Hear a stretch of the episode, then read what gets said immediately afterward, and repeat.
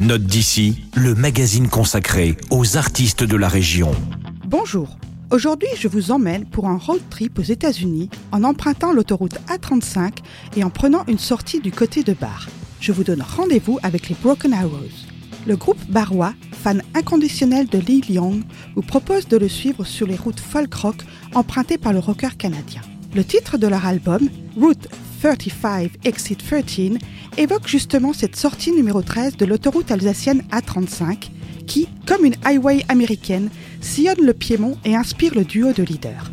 Ici, le vignoble se transforme en rocaille et la Phonie Marco se métamorphose en Broken Arrow Ranch, le ranch de Neil Young en Californie.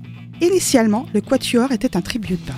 Un tribute band de Neil Young, évidemment. Mais petit à petit, ils se sont émancipés de ce répertoire pour se lancer avec délice dans la composition. Puis, en 2021, les Broken Arrows sortent leur premier album. Je vous propose d'écouter tout de suite Modest Distress, un titre extrait de ce premier album que le loner n'aurait pas renié.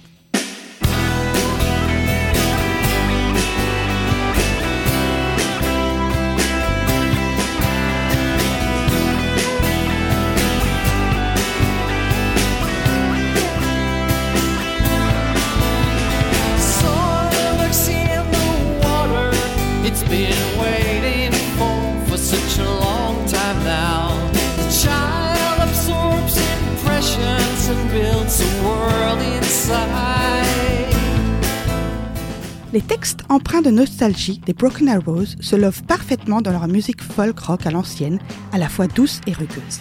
Ce superbe premier album comporte 14 titres de belle facture et il est, comme d'habitude, disponible à la médiathèque de Célesta.